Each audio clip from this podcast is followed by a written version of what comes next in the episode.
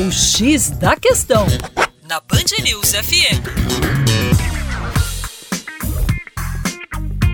Olá, tudo bem? Eu sou o professor Percy Fernandes, da equipe Terra Negra. Um novo capítulo na história do planeta Terra. É isso mesmo.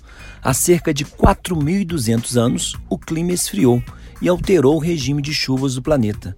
Como resultado, ocorreu uma seca de 200 anos, que afetou as grandes civilizações no Mediterrâneo, no Oriente Médio e na Ásia, levando algumas, como da Mesopotâmia, ao colapso.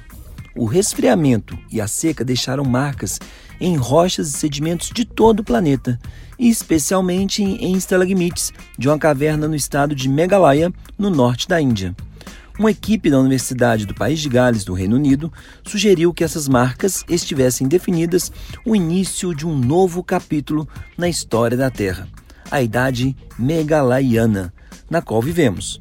A proposta foi aprovada em 14 de junho deste ano pela União Internacional de Ciências Geológicas.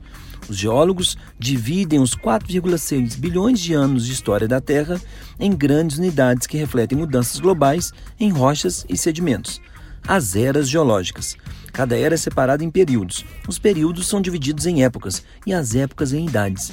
A era mais recente, a Cenozoica, começou há cerca de 65 milhões de anos, com a extinção dos dinossauros, e tem três períodos. O período atual, quaternário, iniciou-se há cerca de 2,6 milhões de anos, quando glaciações afetaram a evolução dos mamíferos, e contém duas épocas, o Pleistoceno e o Holoceno.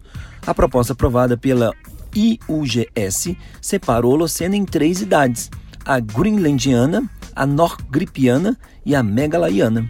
É isso aí. Para mais, acesse o nosso canal youtube.com/terra negra. Um abraço.